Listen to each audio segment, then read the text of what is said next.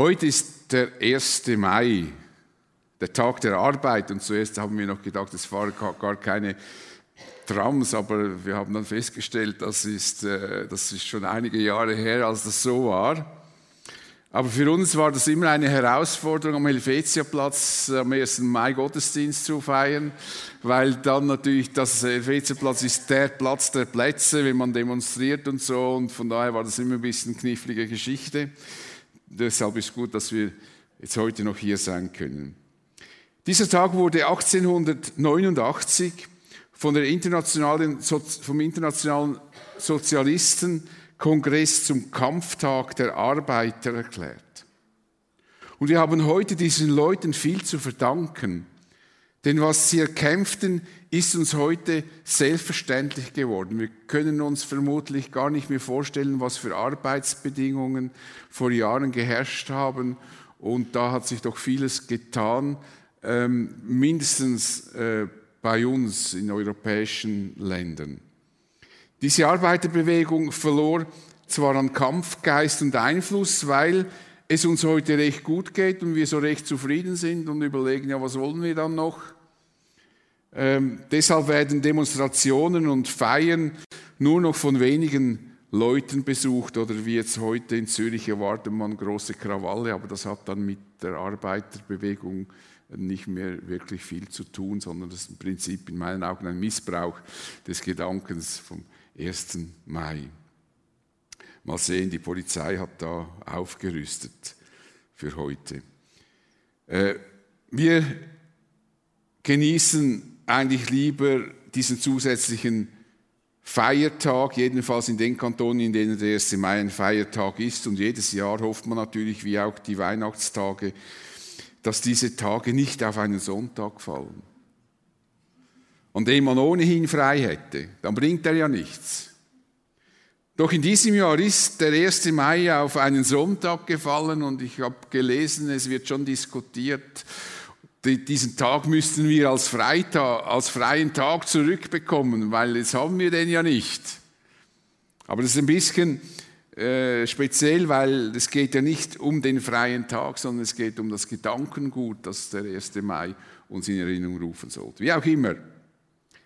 Ich möchte jedenfalls diesen Tag zum Anlass nehmen, um uns einige Gedanken über die Bedeutung der Arbeit in unserem Leben zu machen. Und dazu meine ich, hat die Bibel doch einiges zu sagen. Durch die Arbeitslosigkeit und insbesondere durch die Einschränkungen in gewissen Berufsgruppen während der Corona-Zeit hat, so sehe ich das, in den Köpfen der Menschen die Arbeit wieder an Bedeutung und Wichtigkeit zugenommen. Wer in seiner Arbeit eingeschränkt war, schätzte wieder normal arbeiten zu können. Obwohl uns die Arbeit oft zu Last wird und wir uns auf Ferien freuen und je nach Alter auf die Pensionierung, so dürfen wir nicht übersehen, dass Arbeit außerordentlich wichtig für unser Leben ist und ich möchte sogar behaupten, für unsere Seele. In der allgemeinen Erklärung der Menschenrechte der Vereinten Nationen vom 10. November 1800, äh 1948 wurde sogar das Recht auf Arbeit festgeschrieben. Im Artikel 23 Absatz 1 steht, jeder Mensch hat das Recht auf Arbeit, auf freie Berufswahl, auf angemessene und befriedigende Arbeitsbedingungen sowie auf Schutz gegen Arbeitslosigkeit. Was würde das unsere Welt verändern, wenn das weltweit nicht nur festgeschrieben ist, sondern umgesetzt würde?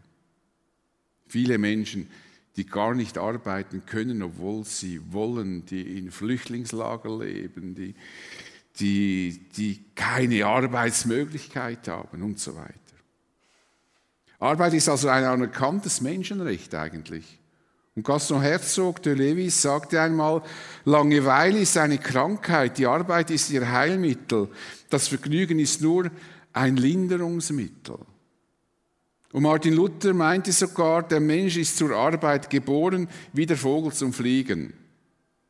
Und tatsächlich liegt Martin Luther mit seiner Aussage völlig richtig. Die Arbeit gehört zum Schöpfungsgedanken Gottes. Im Garten Eden war der Mensch nicht arbeitslos. Gott gab Adam und Eva eine konkrete Aufgabe, seid fruchtbar und vermehrt euch. Gut, dass, ob das jetzt als Arbeit gerechnet werden kann, lassen wir das mal. Füllt die ganze Erde und nehmt sie in Besitz. Ich setze euch über die Fische im Meer, die Vögel in der Luft und alle Tiere, die auf der Erde leben, und vertraue sie eure Fürsorge an.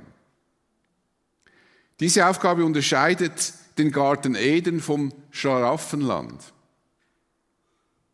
Denn es heißt, Gott der Herr brachte also den Menschen in den Garten Eden, er übertrug ihm die Aufgabe, den Garten zu pflegen und zu schützen. Der Mensch ist nicht dazu bestimmt, in den Tag hineinzuleben und seine Zeit zu vertrödeln. Nein, Gott hat uns zur Arbeit bestimmt. Und das gehört zu unserem Wesen. Er gab Adam und Eva gleich zu Beginn eine wichtige und verantwortungsvolle Arbeit. Wir sehen eben auch in dieser Hinsicht Ebenbilder Gottes, denn Gott selbst ist nicht untätig. In sechs Tagen schuf er die Welt und am siebten Tag ruhte er.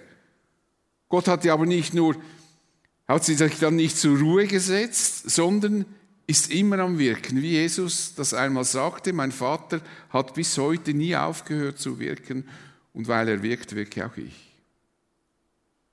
Interessant finde ich die Tatsache, dass wir selbst in der Ewigkeit, also auf der neuen Erde, nicht untätig sein werden. Wir werden auch im Himmel arbeiten. Wir werden etwas zu tun haben, eine sinnvolle Aufgabe. Gott unterlief also kein Fehler bei der Schöpfung, als er den Menschen mit Aufgaben betraute. Er sagte nicht, oh nein, das, das, was ich ursprünglich gedacht habe, das ist nicht so gut. Der Mensch soll dann im Himmel einfach ausruhen können und so nah in einem Schlafenland leben, so sich ausstrecken und dann irgendwas essen und nicht dick werden dabei und weiß ich was alles. So wie sich das manchmal die Leute den Himmel vorstellen. Nein, es gehört einfach zur Ebenbildlichkeit Gottes, dass wir arbeiten. Deshalb hat Arbeit sehr viel mit Menschenwürde zu tun. Wer nicht arbeiten kann, der kann seine Bestimmung nicht ausleben. Der ist wie ein Vogel, wie Luther sagt, der nicht fliegen kann, obwohl er will. Und am Schluss der Offenbarung wird das neue Jerusalem beschrieben und dann wird gesagt, was wir dort machen werden. Zusammen mit Gott werden sie für immer und ewig regieren. Also nicht so wie vielleicht andere, die einen erwarten, äh, für immer und ewig werden wir dort singen. Ich weiß ja, dass ich der Meinung bin, dass das für die, die nicht gern singen, keine himmlische Perspektive ist. Nein, wir werden auch singen. Wir werden Gott auch anbeten, natürlich. Das werden wir tun. Aber wir werden sinnvolle Aufgaben haben. Fragt mich nicht, was, was, man, was, was wir dann, wie die Regierung dann aussieht, aber das heißt, wir werden etwas zu tun haben, wir werden Verantwortung haben. Das Leben im Himmel ist vielfältiger und großartiger, als wir uns das vielleicht denken. Es ist nicht langweilig wie diese Bilder von, da sitzt einer auf einer Wolke und spielt ein bisschen Harfe und weiß ich was. Äh, das, das ist eine neue Welt, die nicht viel anders sein wird wie diese, aber viel besser, wo die ganze Folgen der Sünde nicht zum Tragen kommen. Eben die Welt, die Gott eigentlich ursprünglich geschaffen hat und nun dann wiederherstellen wird. Es ist sehr erfreulich, dass die Menschenrechte der Schöpfungsordnung eigentlich recht geben, indem sie es als außerordentlich wichtig betrachten, dass jeder Mensch eine Arbeit hat, denn nur so kann ein Mensch seiner Bestimmung entsprechend leben. Dass wir Arbeit, arbeiten, ist also normal und entspricht der Ebenbildlichkeit Gottes. Und deshalb wird Müßiggang und Faulheit in der Bibel angeprangert. Salomo schickt die Faulen gleich zu den Ameisen. Siehe dir die Ameisen an, du Faulpelz. Nimm dir ein Beispiel an ihr, damit du weise wirst. Sie hat keinen Aufseher und keinen Antreiber und doch sorgt sie im Sommer für ihre Nahrung und sammelt zur Erntezeit ihre Vorräte. Und auch Paulus nahm kein Blatt vor den Mund, als er feststellte, dass es Christen gab, die der Meinung waren, warum auch immer, sie müssen jetzt gar nicht mehr arbeiten. Ob sie dann dachten, ja, wenn Jesus bald kommt, dann äh, was sollen wir da noch tun? Er sagt, denn schon damals, als wir bei euch waren, haben wir euch den Grundsatz eingeschärft, wenn jemand nicht arbeiten will, Betonung auf will, ob ich kann, ist ein anderes Thema soll er auch nicht essen. Das klingt sehr radikal und Paulus meint es auch so. Er spricht natürlich über die Christen, die arbeiten könnten, aber es aus irgendwelchen Gründen nicht tun. Jedenfalls ist Paulus entrüstet, dass es tatsächlich Christen gibt, die meinen, nicht arbeiten zu müssen. Erstaunt meint er, jetzt müssen wir hören, was einige von euch ein ungeordnetes Leben führen und sich herumtreiben, statt einer geregelten Arbeit nachzugehen. Das ist kein Zustand, den man dulden kann. Deshalb ist die Aufforderung von Paulus auch eindeutig. Wir fordern alle, die sich so verhalten, im Namen des Herrn Jesus Christus mit Nachdruck auf, Ordnung in ihr Leben zu bringen, indem sie eine Arbeit annehmen und sich ihren Lebensunterhalt selbst verdienen. Weil die Arbeit schöpfungsgemäß zu uns gehört, sind vermutlich viele Arbeitstherapien auch sehr erfolgreich. Wenn man Menschen hilft, dass sie wieder in den Arbeitsmarkt kommen oder im zweiten Arbeitsmarkt arbeiten können. Da gibt man den Menschen Würde. Menschen finden zu ihrer Bestimmung zurück. Es ist gar nicht von großer Bedeutung, wie sozial hochstehend die Arbeit ist oder nicht. Aber der Mensch findet auch wieder zu seiner Identität als Geschöpf Gottes zurück. Der Evangelist Samuel Keller wurde auf einem Rittergut von einer vornehmen Dame gefragt, ob er ihr helfen könnte, damit sie zur rechten Freude an Christus käme. Und er sagt, das waren halt noch andere Zeiten, was ihnen fehlt, sagt Samuel Keller, ihnen fehlt die Küchenschürze. Binden Sie sich die um und arbeiten Sie fleißig von morgens bis abends. Die Dame folgte dem Rat und von da an ging es ihr offensichtlich wesentlich besser. Einen Mensch würdigt man, indem man ihm auch eine Arbeit gibt. Und natürlich müssen wir auch uns Gedanken darüber machen, wie das ist mit Menschen, die gerne arbeiten wollen und können, könnten, aber keine Arbeit finden. Das ist ja das Schwierige. Das ist für viele sehr hart und kann zu Selbstzweifel, Hoffnungslosigkeit und zu Minderwertigkeitsgefühlen führen. Denken wir alle an die, die im Arbeitsmarkt anrennen, einfach weil sie vom Alter her nicht mehr hineinpassen und weil sie zu teuer sind und weil genug günstige Arbeitskräfte auf dem Markt sind. Man bewirbt sich und bewirbt sich und kann nicht arbeiten. Das ist kein einfaches Schicksal. Und Christen neigen dann oft dazu, dass wir sagen, wir müssten unseren Wert, unseren Selbstwert nicht über die Arbeit definieren, sondern wir würden sie in Christus finden. Und das ist nicht ganz falsch, aber es ist auch nicht ganz richtig. Das ist schnell gesagt, wenn man Arbeit hat. Aber wenn man keine hat, dann ist es eben nicht so einfach, dann zu sagen. Und das immer so auseinanderzuhalten, was macht mich jetzt aus wegen der Arbeit, was, mich, was macht mich aus wegen Christus, das ist gar nicht immer so einfach. Wir können Arbeit oder Wirken nicht einfach von unserem Leben abtrennen. Das gehört zu uns. Aber was soll jemand tun, der keine bezahlte Arbeit findet? Ich muss das mal so sagen. Und drei Punkte möchte ich vorschlagen. Ganz am Anfang würde ich mal sagen, eine bestimmte Zeit soll man das genießen und ausspannen. Das ist auch mal schön. Ich komme jetzt in die Phase.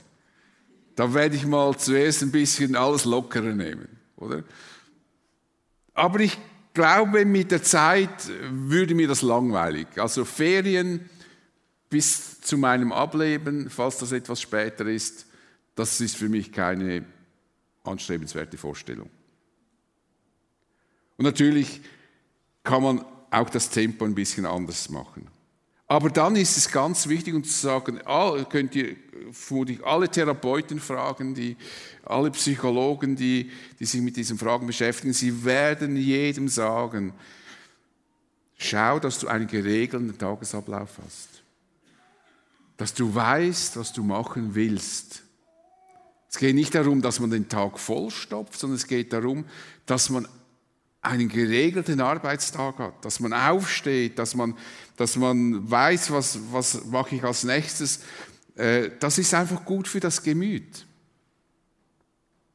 Und sinnvolle Aufgaben wahrnehmen, wo ich merke, da kann ich meine Begabung, wie auch immer, kann ich sie einbringen, auch wenn ich jetzt nicht direkt einen Lohn dafür bekomme, aber ich kann etwas tun. Ich kann mich nützlich machen.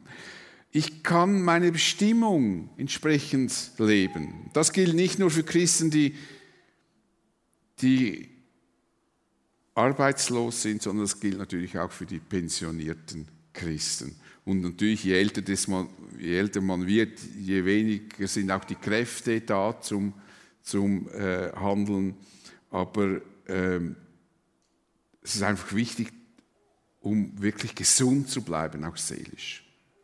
Obwohl die Arbeit den Menschen würdigt und Gott uns auch zum Arbeiten geschaffen hat oder mit ein Grund, wurde die gesunde Einstellung zur Arbeit durch den Sündenfall in Mitleidenschaft gezogen. Das führte auch dazu, dass, die, dass der Kampftag, der 1. Mai, nötig wurde, sonst wäre er gar nicht nötig gewesen. Was Gott schöpfungsgemäß in uns hineingelegt hat, wurde durch die Sünde pervertiert. Viele Auswüchse entstanden. Selbst die Arbeit wurde schwieriger und beschwerlicher für den Menschen, sodass sie selber oft unter der Last der Arbeit stöhnen. Und unser Stöhnen ist ja noch banal, wenn, wenn wir an all die Arbeiter denken, die früher in den Fabriken arbeiten mussten oder im Tunnelbau, äh, wo man nicht wusste, ob man das überlebt und einfach musste arbeiten, weil sonst, sonst äh, hatte konnte man, hatte keine Versicherung hat einem auf, aufgefangen. Und, und das Furchtbare ist, dass es ja heute noch so viele Menschen gibt, die, die so leben müssen, in so einem, äh, in so einem, in den Fabriken, wo wir die Kleider herkaufen, schlafen die in den Fabriken, damit sie möglichst viel Zeit arbeiten können. Sie können nicht einmal von ihrem Lohn, Lohn leben. Und Gott sagte zu Adam, deinetwegen ist der Acker verflucht. Mit Mühsal wirst du dich davon ernähren, dein Leben lang. Dornen und Disteln werden dort wachsen und du wirst die Pflanzen des Feldes essen. Viel Schweiß musst du vergießen um dein tägliches Brot zu bekommen. An dieser Erschwernis haben wir auch heute noch zu leiden. Die Folgen der Sünde lasten auf uns und ist anstrengend. Es ist anstrengend für den Lebensunterhalt zu sorgen, auch dann, wenn wir an Jesus glauben und das ewige Leben haben. Das wird sich erst in der Ewigkeit grundsätzlich ändern. Weil nun die Arbeit durch die Sünde pervertiert wurde, gibt es ungesunde Auswüchse. Es gibt in unserer Gesellschaft, es gibt große Probleme, wenn die Arbeit überbewertet wird. In einem Buch, das sich mit unserem Arbeitswelt beschäftigt, las ich, Arbeit ist längst nicht mehr das halbe Leben, sondern das Ganze. Und ohne sie ist man nichts. Aus dieser Sinn- und Identität stiftenden Funktion bekommt Arbeit Wirkungen zugewiesen, die vor nicht allzu langer Zeit noch von anderen Zusammenhängen und Beschäftigungen ausgingen, von der Familie, dem Gemeinwesen, der Religion oder sie wurde durch Sport und Hobby erzeugt. Es zeigt sich auch in unserer Kultur die Frage, wie geht es dir und deiner Familie, die kommt meistens nach der Frage, oder wenn sie überhaupt kommt, nach der Frage, was arbeitest du? Das ist so unsere Schiene. Die Arbeit verselbstständigt sich zu einem Götzen, von dem der Mensch seinen Wert und seinen Lebenssinn definiert. Die Arbeit, der Erfolg wird zum Ziel und zum Inhalt und Halt im Leben. Der Wechsel von Ruhe in der Arbeit, den Gott einführte, findet kaum mehr Beachtung. Alles wird dem offenbar erstrebenswerten Ziel unterworfen, reich und einflussreich zu werden. So kann der Teufel die Menschen wunderbar davon abhalten, sich die wesentlichen Fragen des Lebens zu stellen. Sie haben gar keine Zeit mehr. Sie sind so eingespannt. Es fehlt schlichtweg die Ruhe. Nach einer Arbeitswoche sind viele ausgelaugt und kaputt. Und dann kann man sich kaum noch aufraffen, auch am Sonntag dann noch einen Gottesdienst zu besuchen. Nochmals früh aufstehen. Vor allem die, die am Samstag schon gar nicht liegen bleiben können. Und obwohl der Gottesdienst ein Ort wäre oder ist, der unsere Seele gut tut und uns auf das Wesentliche im Leben, an das Wesentliche im Leben erinnern, ein Ort der Begegnung, mit anderen Christen, wie wir das gehört haben, Gemeinschaft, ein wichtiges Element und natürlich auch die Gemeinschaft mit Gott. Uns Christen beeinflusst diese Entwicklung natürlich auch. Wir können uns ihr nicht einfach entziehen. Wir können nicht einfach sagen, wenn wir einen anspruchsvollen Beruf haben, der uns fordert, ja, ich mache jetzt da nicht mehr mit. Dann kommen Existenzängste. Wir müssen in gewissen Bereichen einfach mitziehen.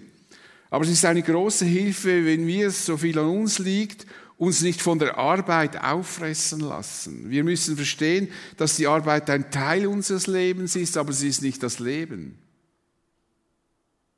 Was Paulus dem Timotheus schrieb, kann uns helfen, auf der Zielgeraden zu bleiben. Haben wir etwas mitgebracht, dass wir in diese Welt kamen, fragt er.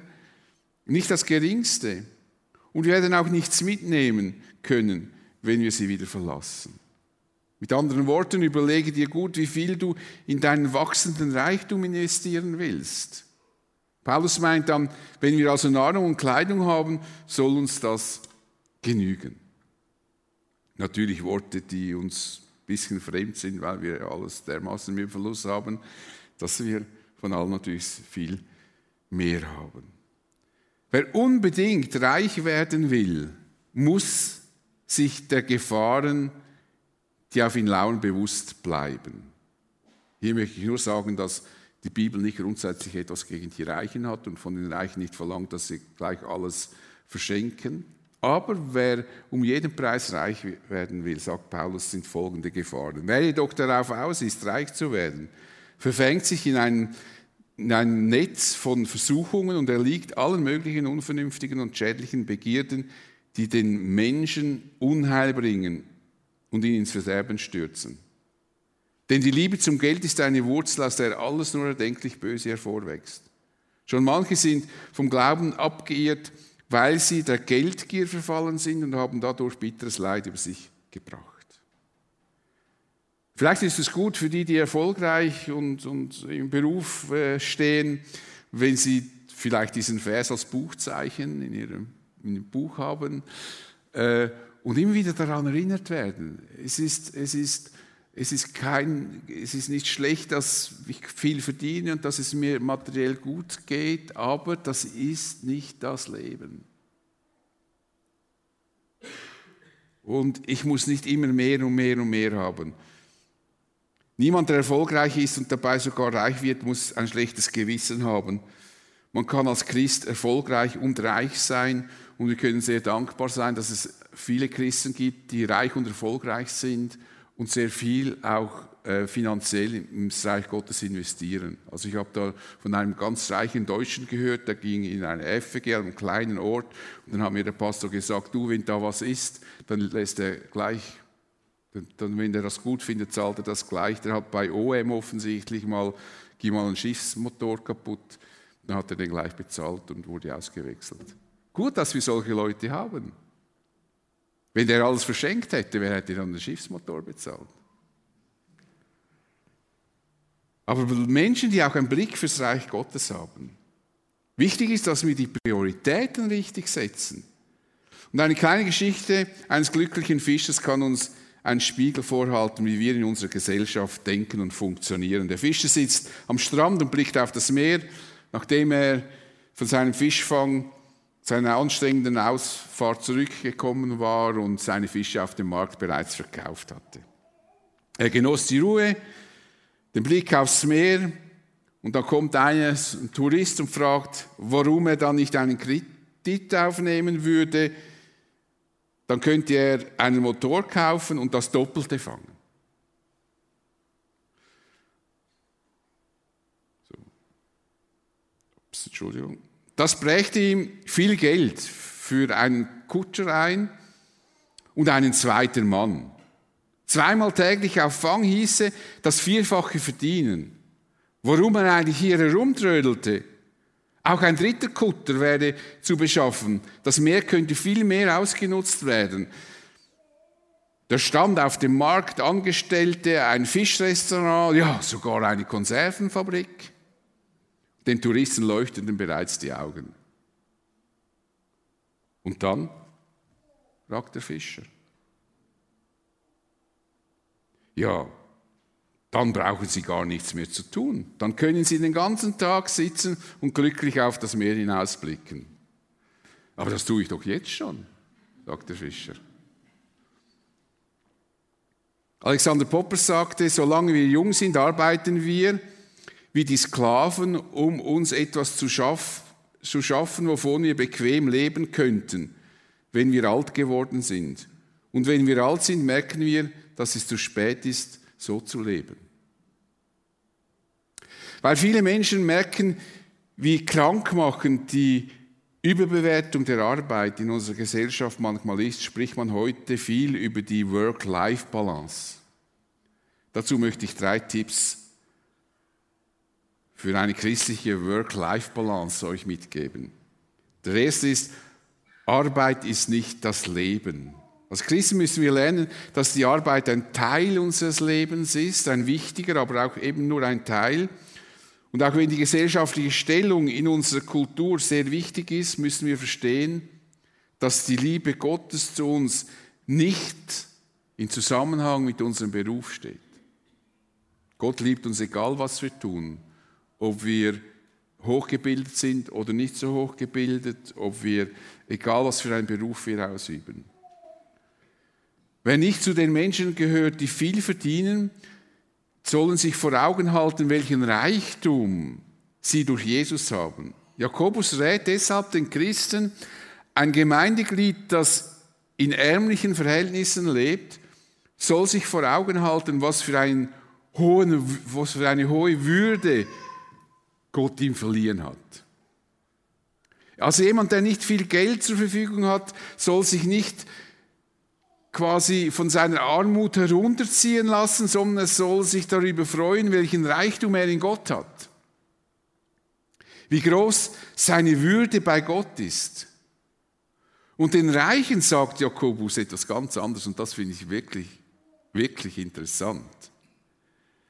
Er sagt nicht, ihr Reichtum würde zeigen, dass sie von Gott privilegiert seien, so wie das in manchen christlichen Kreisen irrtümlicherweise propagiert wird und dann sich die Reichen noch etwas einbilden, dass sie besonders privilegierte Gottes seien, nur weil sie viel Geld haben. So nach dem Motto, wer viel Geld hat, der ist von Gott reich gesegnet und wer nicht viel hat, ist ein armer Kerl in jeder Hinsicht. Das würde bedeuten, wer wenig hat, ist wenig gesegnet. Das ist einfach total total falsch. Jeder kann dankbar sein, der warum auch immer reich geworden ist. Aber er kann nie davon ableiten, dass er dadurch viel gesegneter sei und in den Augen Gottes mit mehr Würde angesehen würde oder mehr Würde bei Gott hätte als jemand, der nicht so viel hat. Das ist ein absoluter Irrtum. Und es ist interessant, was Jakobus sagt. Wer reich ist, soll sich vor Augen halten, wie wenig seine hohe soziale Stellung vor Gott wert ist. Denn er wird vergehen wie die Blume auf dem Feld. Jetzt würden wir doch denken, Jakobus müsste sagen, also wer reich ist, der soll auf Jesus schauen und sehen, dass, er noch reicher ist in Jesus. Aber er sagt, wer reich ist, soll schauen, soll sich dessen bewusst sein, dass sein Reichtum im Grunde genommen im Blick auf die Ewigkeit sozusagen bedeutungslos ist. Er soll sich nichts darauf einbilden, dass er wegen seiner sozial hohen Stellung vor Gott mehr Wert hätte. Denn er wird vergehen wie eine Blume, wie jeder andere. Anders gesagt, wer reich ist, soll sich nichts darauf einbilden, er soll sich dessen bewusst sein, wie bedeutungslos schlussendlich sein Reichtum ist. Mit einer hohen sozialen Stellung wird er viele Menschen, aber nicht Gott beeindrucken können. Und ich bin wirklich dankbar, viele reiche Leute auch in unseren Kreisen, äh, die wirklich auch diese Haltung haben, diese Demut, wissen, dass ihre Stellung und ihr Reichtum sie nicht bedeutender macht als andere und sie auch sehen, dass sie sich einbringen können im Reich Gottes. Wir müssen, zweiter Punkt, nicht die Besten sein. Christen müssen in ihrem Beruf nicht immer die Besten sein. Man hört immer wieder, ja, dass man von Christen erwartet, dass sie, dass die Gläubigen zu den Besten gehören müssen. Das kann einen Christen unter großen Druck bringen. Wir können nicht alle überall die Besten sein, einfach weil wir Christen sind. Es sind auch nicht einfach alle Ärzte, weil sie Christen sind, die besten Ärzte. Es gibt Ärzte, die sind Christen und sind nicht Christen und sind besser als Ärzte, die Christen sind auf ihrem Fach. Das ist einfach ein, ein, ein eigenartiges Denken. Wir müssen nicht die Besten sein. Und wir können das auch nicht immer. Vielmehr sollen wir in unserem beruflichen Umfeld ehrlich, freundlich, zuverlässig, korrekt und fleißig sein. Einfach Menschen, die Christus ähnlicher werden. Paulus empfiehlt Folgendes, setzt es euch zum Ziel, ein geordnetes Leben zu führen, euch um eure eigenen Angelegenheiten zu kümmern und selbst für euren Lebensunterhalt zu sorgen. Wenn ihr das tut, wir haben euch ja schon früher dazu aufgefordert, werden euch die, die nicht zu Gemeinde gehören, achten und ihr werdet niemand zur Last fallen. Also ihr werdet ein Zeugnis sein. Und als drittes, das Reich Gottes hat Priorität. Egal welchen Beruf wir ausüben, egal wie viel Verantwortung wir zu tragen haben. Eines gilt für alle gleichermaßen. Jesus sagt es seinen Jüngern, es soll euch zuerst um Gottes Reich und Gottes Gerechtigkeit gehen, dann wird euch das Übrige alles dazugegeben. Auch wenn wir unsere Arbeit gut machen und fleißig sind, sollen wir dabei die Bedeutung des Reiches Gottes nicht aus den Augen verlieren. Gemeinde und Reich Gottes sollten nicht zu einem Hobby verkommen, um das man sich gelegentlich einmal kümmert, wenn man dann noch ein bisschen Zeit übrig hat. Das Reich Gottes sollte unser ganzes Leben und dazu gehört auch unsere Arbeit beeinflussen. Nur wenn uns das Reich Gottes wichtig bleibt, kann die Arbeit, die wir tun, im richtigen Verhältnis zu unserem Leben stehen. Also warum nicht auch einmal Zeit für geistliche Weiterbildung investieren? Zum Beispiel eine Kurzbibelschule oder unsere Angebote, die wir haben, nutzen. Warum nicht seine Ferien einmal für einen Missionseinsatz verwenden? Es muss ja nicht jedes Jahr und müssen nicht alle Ferien sein. Das haben auch viele von euch schon gemacht. Warum nicht Verantwortung übernehmen und auch Opfer bringen, die uns etwas kosten, zum Beispiel die Kinder während dem Gottesdienst zu hüten oder Sonntagsschule zu geben und in Kauf zu nehmen, deshalb nicht am Gottesdienst teilnehmen zu können. Und ich weiß, viele von uns tun das und es müssen es auch nicht alle tun. Wir Gaben sind ganz verschieden verteilt und äh, es gibt viele Aufgaben, die man, die man wahrnehmen kann. Aber wir wissen ja alle, unsere Gemeinde würde gar nicht funktionieren, wenn wir nur alle Zuschauer wären. Das geht ja gar nicht. Das, wir, ich würde sagen, der, der, der Mitarbeitersatz, äh, äh also Leute, die aktiv mitarbeiten, ist extrem hoch. Das finde ich auch immer wieder faszinierend.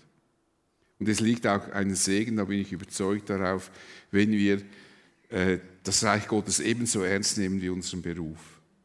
Und wir brauchen auch junge Menschen, die, wenn sie begabt sind, auf eine berufliche Karriere in der Wirtschaft verzichten und sich im vollzeitlichen Dienst rufen lassen, sei es in der Schweiz oder sei es im Ausland.